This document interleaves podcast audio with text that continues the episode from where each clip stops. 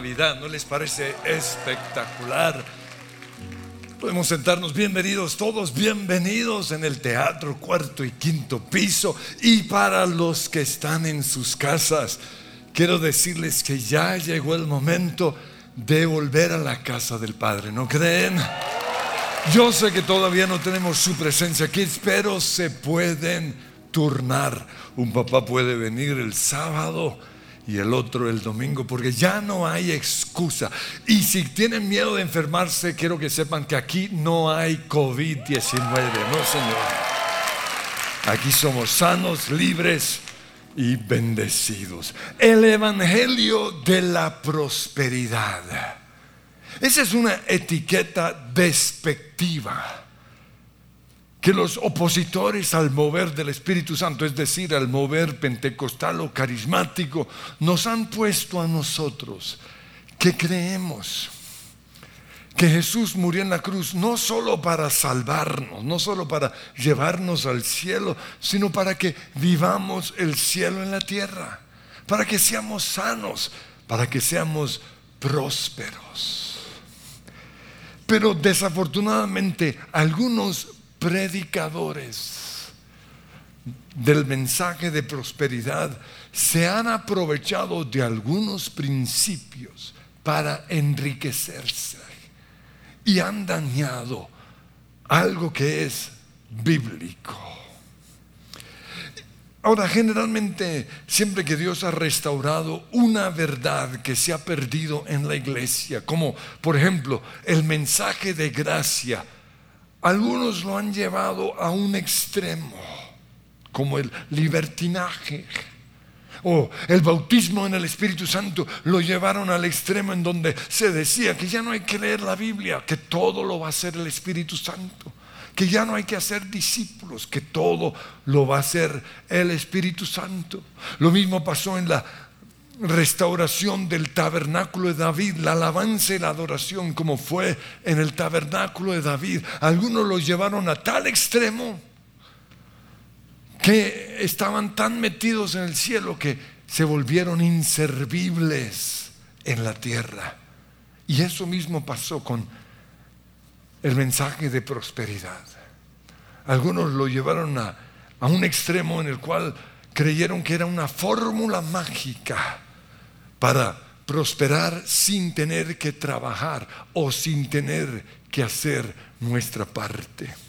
Pero como dice 2 Tesalonicenses 5:20, no desprecien las profecías, las predicaciones, el mensaje de fe, de alabanza y oración, ni el mensaje de prosperidad. Sométanlo todo a prueba, aférrense solo a lo bueno.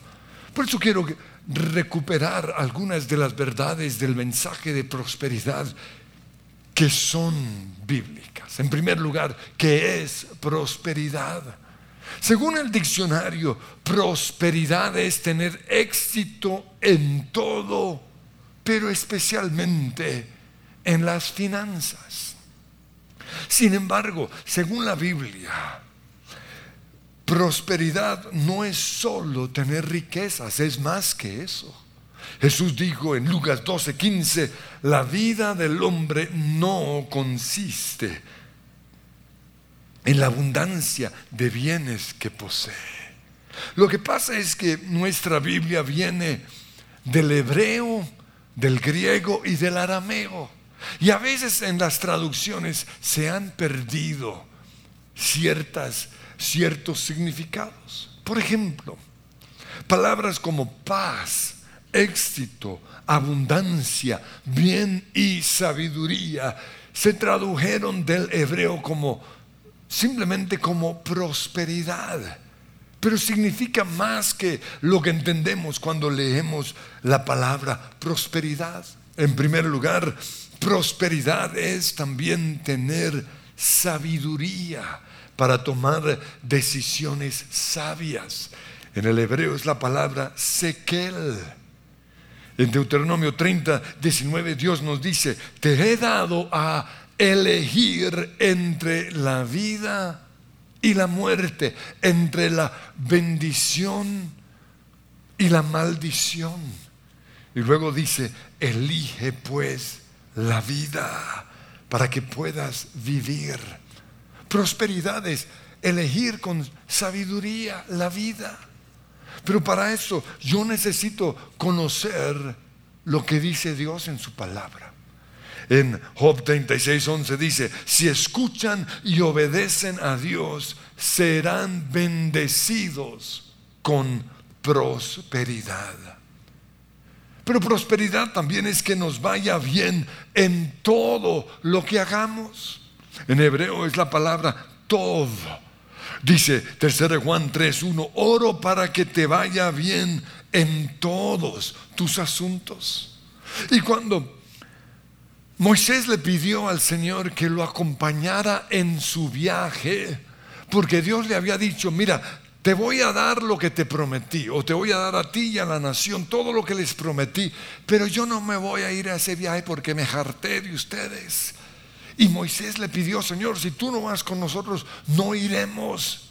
Y eso agradó a Dios. Y en Éxodo 33, 14, Él les dijo, muy bien, mi presencia irá contigo y te daré descanso. Pero en una traducción añade algo más, porque ese descanso tiene que ver con prosperidad. Todo te saldrá bien. Eso es prosperidad. En tercer lugar, prosperidad es tener éxito. Y la palabra en el hebreo es hashlishah. Y el Señor nos dice en Josué 1.8, confiesa, medita y obedece todo lo que Dios dice en su palabra, porque así prosperarás y tendrás éxito. Pero otra palabra que conocemos todos en el hebreo es la palabra shalom. Y cuando pensamos en shalom, lo primero que llega a nuestra mente es paz. Es decir, tranquilidad. Que se largue mi marido para que yo tenga paz o que se callen los perros del vecino para tener paz, o que se acabe la violencia, las guerras en nuestra nación para que haya paz. Y aunque shalom sí significa paz, significa más que eso. Shalom también es prosperidad. Shalom es sanidad. Pero shalom también significa estar completos. Y no encuentro una palabra en el español para eso, pero en inglés sería to be whole. Porque hay personas que son medio brutas y medio inteligentes, y eso no es shalom. Shalom es ser completamente sabio, inteligente. Pero otra palabra para prosperidad es abundancia. En el hebreo es la palabra deshen. Jesús dijo en Juan 10:10, 10, yo he venido para que tengan vida y para que la tengan en abundancia. Abundancia significa que nuestra copa rebose, como dice el Salmo 23. Pero además de todo esto, prosperidad también es disfrutar lo que tenemos. Porque de nada sirve tener riquezas si no las disfrutamos. Dice el sabio, en Eclesiastés 5:18, he aquí pues el bien que yo he visto, que lo bueno es comer y beber, pero luego dice, y gozar uno del bien de todo su trabajo con que se ha fatigado debajo del sol. ¿De qué sirve tener cosas en la vida si no las gozamos, si no las disfrutamos? Asimismo, sigue diciendo, a todo hombre a quien Dios da riquezas y bienes, también le da la facultad para que coma de ellas y tome su parte y goce de su trabajo. Esto es don de Dios. Entonces quiero que veamos parte por parte esta porción pero lo vamos a ver en otra traducción, en la nueva traducción viviente. Dice, también es algo bueno recibir riquezas de parte de Dios, lo que significa que la prosperidad solo se disfruta cuando viene de Dios, porque hay riquezas que no vienen de Dios, son riquezas malavidas en segundo lugar, dice Eclesiastés 5:19, y la buena salud para disfrutarla. ¿Cómo vamos a disfrutar las riquezas si no tenemos un cuerpo saludable? ¿De qué sirve un viaje a Roma? Si estoy tan enfermo que no puedo disfrutar de esas pizzas tan deliciosas. Hay gente que vive en mansiones pero no la disfrutan porque están tirados en la cama. Prosperidad es más que riquezas, es tener buena salud. Pero sigue diciendo, es algo bueno disfrutar del trabajo. Prosperidad no es solo tener riquezas, sino disfrutar el trabajo que me ha dado esas riquezas. Pero también dice, y aceptar lo que depara la vida son verdaderos regalos de Dios. Disfrutar lo que la vida nos ha dado, oh Dios, a través de la vida nos ha dado. Esto tiene que ver con contentamiento, estar contentos con lo que tenemos, porque yo conozco gente pobre que es más feliz que muchos ricachones. ¿Por qué? Porque esos niños disfrutan ese, ese juguete más que el rico que ya tiene el iPhone 25 y quiere el 38. Jamás estarán satisfechos. Dice 1 Timoteo 6:6, es cierto que con la verdadera religión, otra traducción dice, la verdadera sumisión a Dios se obtienen grandes ganancias, pero solo si uno está satisfecho con lo que tiene. Esa es la verdadera prosperidad, estar satisfechos. Y sigue diciendo, porque nada trajimos a este mundo y nada podemos llevarnos. Así que si tenemos ropa y comida, si tenemos lo básico, contentémonos con eso. Otro salmo que nos puede ayudar a medir si realmente somos prósperos es el muy conocido Salmo 23. Dice, el Señor es mi pastor, Yahweh, Jehová es mi pastor. Yo no voy a disfrutar todos los beneficios del Salmo 23 a menos que cumpla con ese, esa primera parte.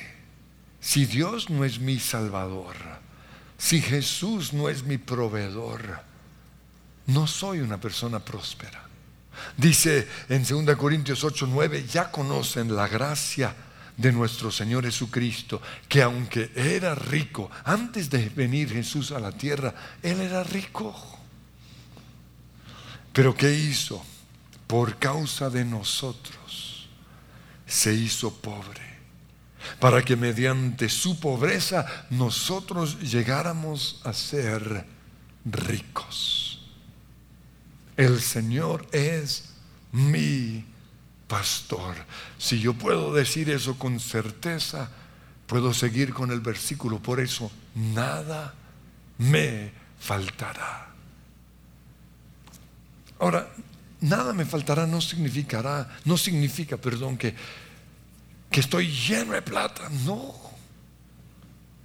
significa que tengo todo lo que necesito. Y por eso hace 15 días hablé de mi vida como niño. Nosotros no éramos ricos, pero nunca nos faltó nada. Eso es prosperidad. Luego dice, aunque, ah, perdón, en lugares de delicados pastos me hará descansar, junto a aguas de reposo me pastoreará. ¿Sabían ustedes que muchos tienen riquezas, pero no descansan? No duermen en las noches.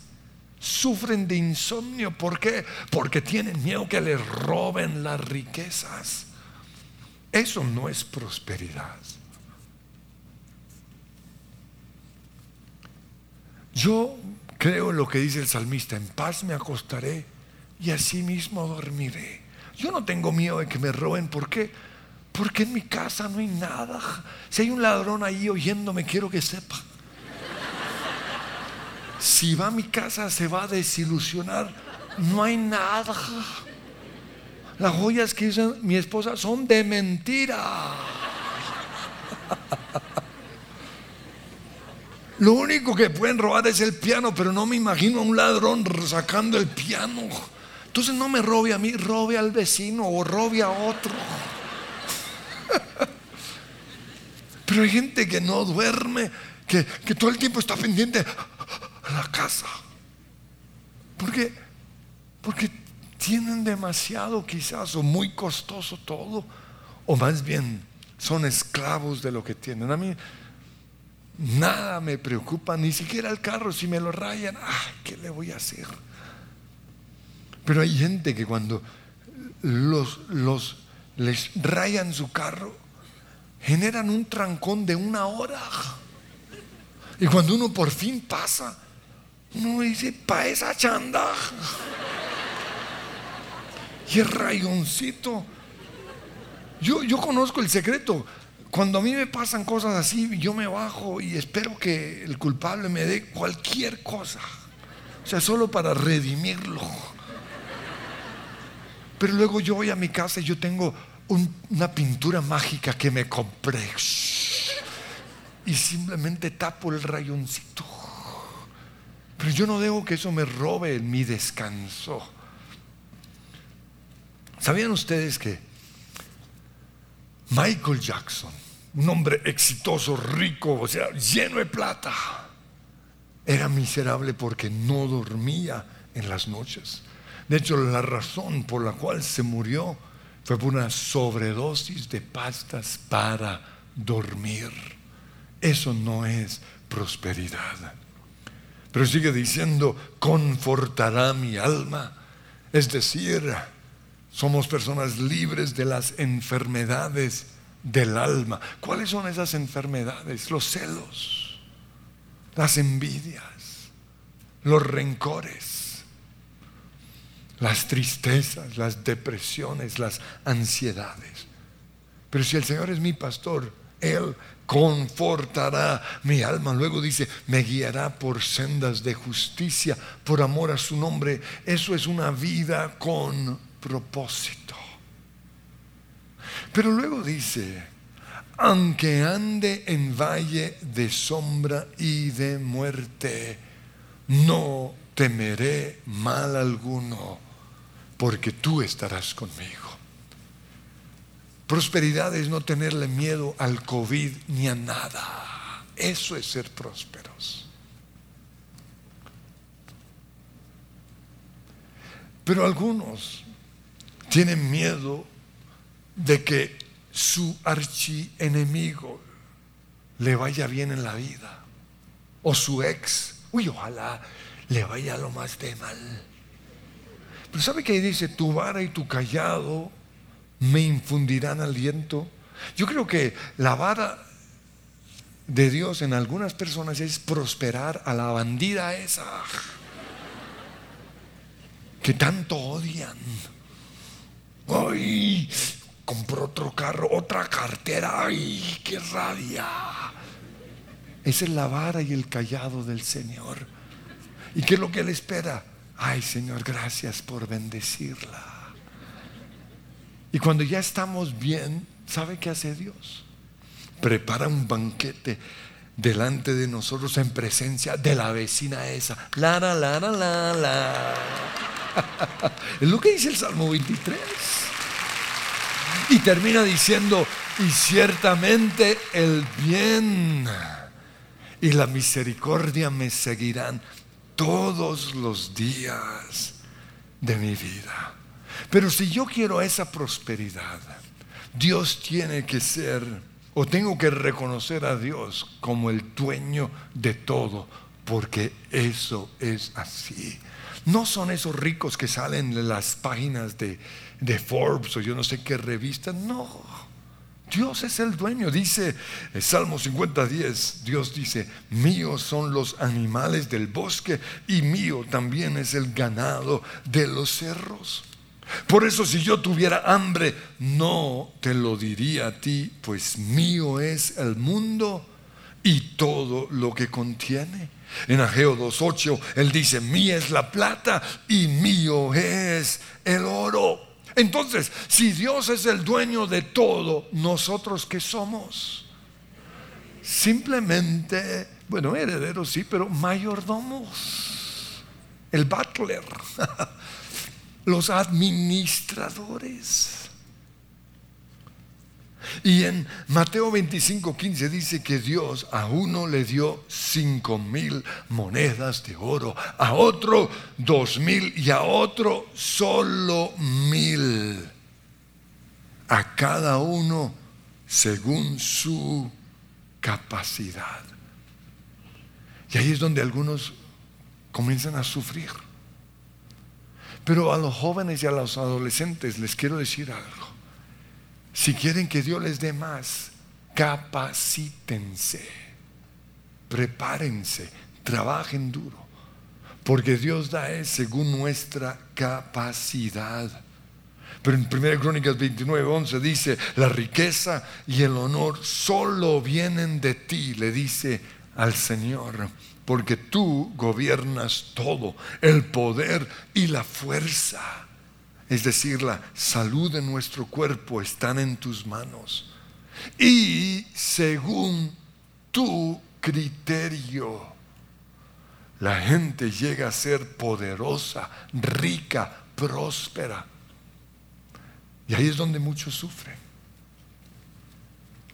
Porque es según el criterio de Dios, es por gracia. Por eso, ¿quién soy yo? Para exigirle a Dios que me dé más a mí que a mi primo, que a mi vecino, que a mi enemigo. ¿Quién soy yo? Es lo que dice Pablo en Romanos 9:20. ¿Quién eres tú para pedirle cuentas a Dios? ¿Acaso le dirá la olla de barro? Dígale el que está a su lado, olla de barro. ¿Acaso le dirá la olla del barro al que la modeló, ¿por qué me hiciste así?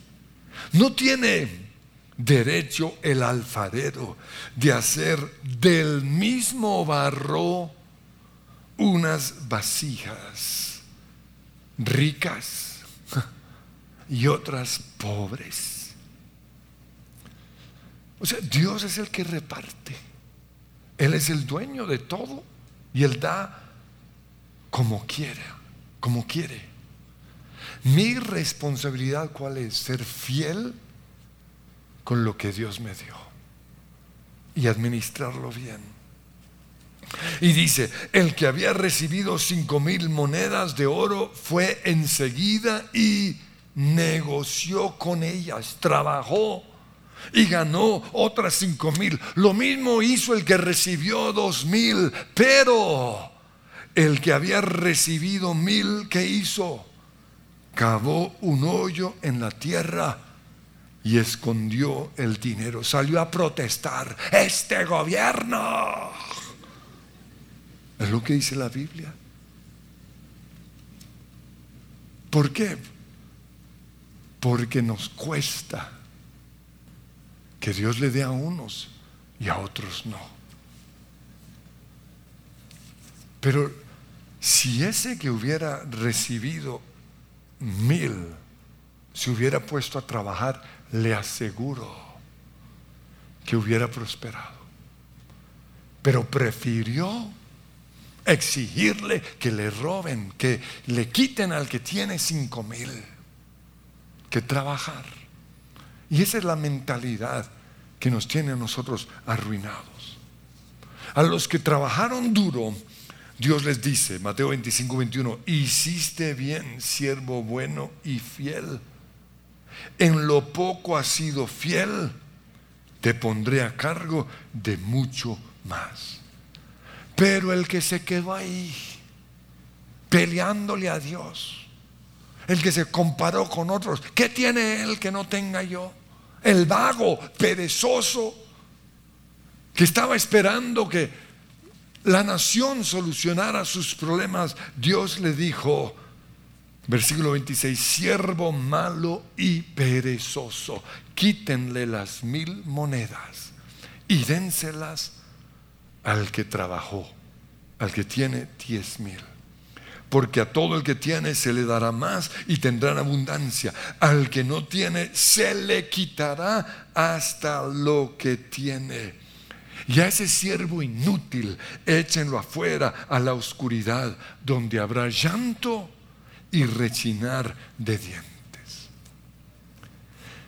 Pero también quiero que quede muy claro que ni el pobre está siendo desaprobado por Dios, ni tampoco el rico está siendo aprobado por Dios. O sea, el favor de Dios no se mide por lo que tengamos o no tengamos. Es algo que simplemente no entendemos. Pero lo importante es nuestra actitud. Lo importante es que seamos fieles y trabajemos duro.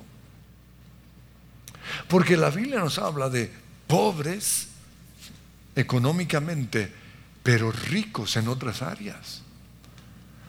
En Apocalipsis, Apocalipsis 2.9 el Señor le escribe a una iglesia y dice, conozco tus sufrimientos y pobreza, pobreza financiera. Sin embargo, eres rico en otras áreas. Tienes un hogar lindo, tienes un cuerpo saludable, pero sobre todo eres rico espiritualmente. Podemos ser pobres e íntegros y ricos y corruptos. Proverbios 28, 6 dice, es mejor ser pobre y honesto que rico y deshonesto. Sin embargo, la Biblia sí nos muestra que hay ciertos pecados que nos van a llevar a la pobreza. Y específicamente menciona la pereza, es decir, no trabajar, no querer trabajar, la borrachera y la glotonería juntarnos con gente así. Dice Proverbios 23, 20, no andes en juerga con borrachos, ni festejes con glotones, porque van camino a la pobreza. Pues aquí no tengo que hablarles de la borrachera, o espero que no, pero sí de la glotonería. Porque si hay algo que va a llevar a la gente a la pobreza se llama rapi. Hagan cuentas. Uno de alabanza hizo cuentas un mes, un millón de pesos. Lo que pasa es que de 20 o 30, 40 en 40 nos vamos a la pobreza. Pura glotonería. O sea, una bendición como tener algo que me llevaba la comida a la casa es, puede llegar a ser la causa número uno de pobreza en nuestra nación. Cocine, vaya al mercado. ¿Cómo así que, ay, que si me traen una hamburguesa, perezoso? Dice Proverbios 10:4, los perezosos pronto se empobrezan pero los que se esfuerzan en su trabajo se hacen ricos. Mire, yo no, no he llamado ni uno solo. Yo me voy en mi bicicleta al restaurante, a lo que sea, y lo compro fresco, caliente. O yo mismo lo cocino. Porque son cosas que nos llevan a la pobreza. Pero la pobreza también puede ser causada por desobedecer la palabra de Dios. Dice en Deuteronomio 28, 15, si no obedeces al Señor tu Dios, ni cumples fielmente sus mandamientos, vendrán sobre ti todas estas maldiciones o consecuencias. Y ahí en Deuteronomio nos habla una lista grande de consecuencias, pero solo voy a mencionar las que tienen que ver con el dinero. Maldita será tu canasta y tu mesa de amasar. Fracasarás en todo lo que hagas, pues no serviste al Señor tu Dios con gozo y alegría cuando tenías de todo en abundancia. Por eso sufrirás hambre y pobreza extrema.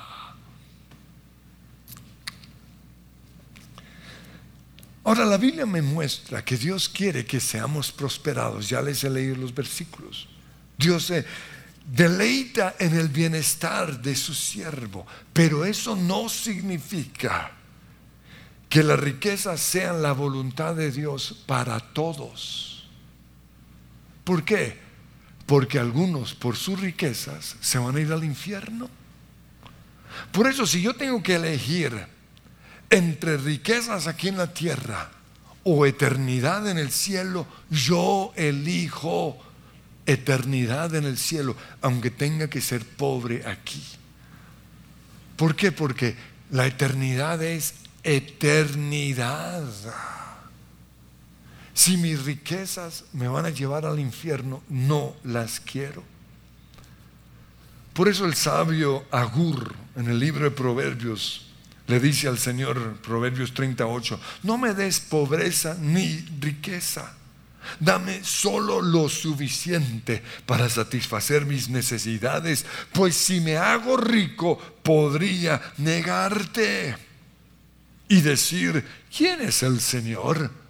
Y si soy demasiado pobre podría robar y así ofender el santo nombre de Dios. Por eso Jesús dijo que es muy difícil en Mateo 19, 23 que una persona rica entre al cielo. ¿Por qué? Porque como tienen todo lo que necesitan, no necesitan a Dios. Ay, hoy, hoy es domingo, ay, pero qué pereza. No, aquí con, en mi club, prefiero mi club. Porque no necesitan a Dios compran la salud, compran a sus amigos, compran todo. Y por ahí tienen la idea de que la salvación también la pueden comprar y eso no es así. Están acostumbrados a usar su riqueza para conseguir todo lo que quieren y tratan de conseguir lo mismo aquí en la iglesia. Yo los he visto, cómo usan su dinero para manipular y tener poder. Pero quiero que sepan algo, a mí no me compran con su plata. A mí me compran, ¿saben con qué? Con su servicio, que fue lo que Jesús dijo, Mateo 20, 26. El que quiera hacerse grande entre ustedes, el que quiera tener poder en esta iglesia, deberá ser servidor. Eso es lo que conquista el corazón de Dios. Por eso a los ricos les digo lo que Abraham le dijo al rey de Sodoma. Génesis 14, 23, no tomaré nada de lo que es tuyo, ni siquiera un hilo ni la correa de una sandalia. Así nunca podrás decir, yo hice rico a Abraham. Hay gente que dice, esa iglesia es lo que es gracias a mí. Pues quiero que sepan que esta iglesia es lo que es gracias a todos los que estamos, aquí. No hay ninguno que sobresalga más que otros. Y por eso muchos, como no logran tener poder, se largan de la iglesia. Pero a ellos les digo lo que dice 1 Timoteo 6, 17. A los ricos de este mundo, dice Dios, mándales que no sean arrogantes ni pongan su esperanza en las riquezas que son tan inseguras, pónganlas en Dios que nos provee de todo en abundancia para que lo disfrutemos. Mándales que hagan el bien, que sean ricos, pero en buenas obras y generosos, dispuestos a compartir lo que tienen, porque, y eso es lo importante, de ese modo atesorarán para sí un seguro caudal para el futuro y obtendrán la vida eterna. Quiero finalizar con una frase que oí esta semana de uno de mis héroes de la NBA, un basquetbolista impresionante, un cuerpo, no, no, un dos metros veinte de estatura, Shaq O'Neal. ¿Sabían que su capital es de 400 millones de dólares?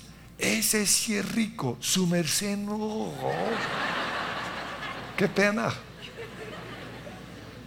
Pero él dijo, le dijo a sus hijos, hey, nosotros no somos ricos. Yo soy el rico. Qué miserable. Cuando leí eso, yo quité los afiches que tenía de Shaq O'Neal fuera. Moría el ídolo. Hasta que leí por qué había dicho eso. Porque él quería que sus hijos aprendieran a trabajar, a estudiar, a ganarse la plata, a trabajar ya sea en un McDonald's o lo que sea. Porque ¿saben qué es peor que el socialismo? Porque el socialismo espera que el gobierno solucione sus problemas y le, le, quite al rico. Peor que eso son los hijos de papi, que esperan que su papá se muera para recibir su herencia. Por eso él dijo, si, si quieren mi plata, trabajen. Sin embargo, si Shaq O'Neill me está oyendo, la Biblia dice 1 Timoteo 6, 7, porque nada trajimos a este mundo y nada podemos llevarnos. Si se muere con toda esa plata, ¿para quién va a quedar? Lo mejor es, obviamente, nuestros hijos, porque Proverbios dice que un hombre de bien le deja herencia no solo a los hijos, sino a los nietos pero más que a los hijos, que lo pueda sembrar en personas que lo necesitan. Porque Dios quiere enriquecernos para que le demos trabajo a otros, para bendecir a otros y para que su reino sea establecido. Por eso Jesús contó una parábola de un hombre que le fue tan bien en los negocios que no sabía qué hacer con tanta plata. Y un día se le ocurrió algo construir bodegas más grandes, meter su dinero en Suiza o en Panamá. Y se dijo a sí mismo en Lucas 12, 19, amigo mío, tienes almacenado para muchos años, relájate, come y bebe y diviértete. Pero Dios le dijo, necio, vas a morir esta misma noche. ¿Y quién? se quedará con todo aquello por lo que has trabajado. Y Jesús añade, así le sucederá al que acumula riquezas para sí mismo en vez de ser rico delante de Dios. Quiero que nos pongamos en pie. Y Señor, hoy te damos gracias.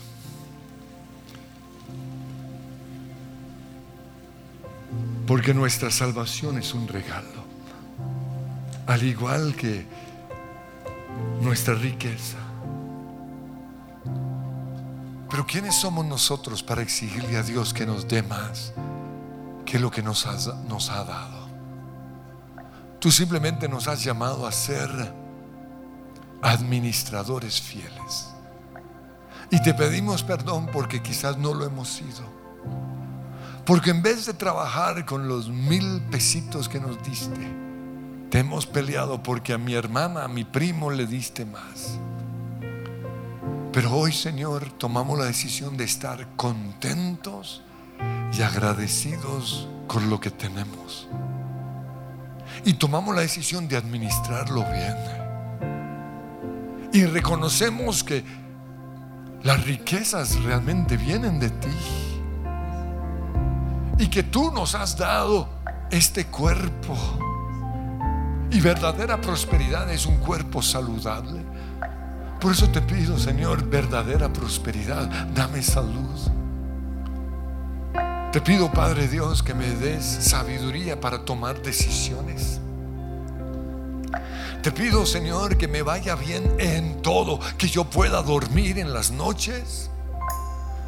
Pero haz de mí un hombre, una mujer generosa o generoso. Que con mis riquezas yo pueda bendecir a los demás. Pero sobre todo, Dios, que las riquezas no dañen mi corazón. Porque hoy te digo de, de todo corazón, si tengo que elegir entre riquezas en este mundo o riquezas en el cielo, prefiero riquezas en el cielo. Hoy reconozco que tú eres mi proveedor, Jesús. Miro hacia las mi ayuda de ellas no vendrá. Miro al Creador del cielo y de la tierra,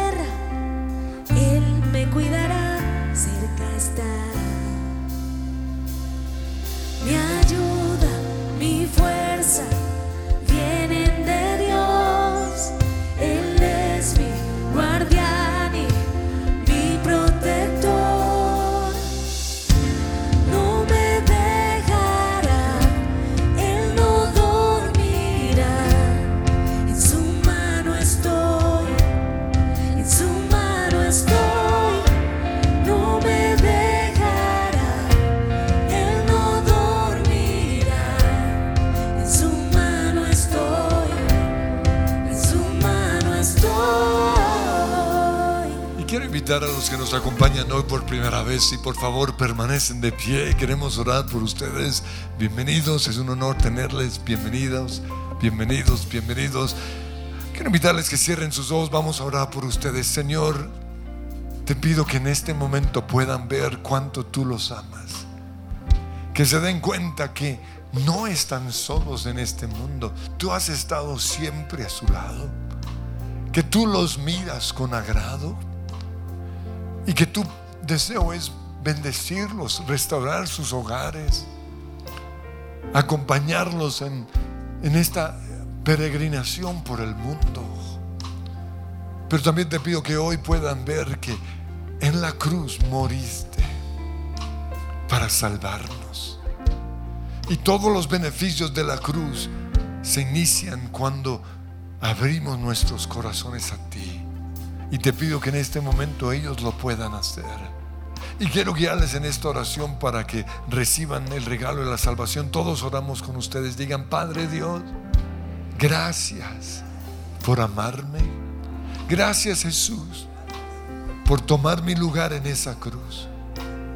Te acepto a ti como mi Señor y mi Salvador. Amén. Y queremos darles un aplauso de felicitación, de bienvenida, pero también queremos que sean los primeros en salir. Ahí en el pasillo hay alguien que los está invitando a tomar unas onces. Queremos darles un regalo, responder sus preguntas. También los que están conectados, aquí está el call center para que llamen. Queremos orar por ustedes. Pongámonos en pie una vez más. Miro, miro hacia las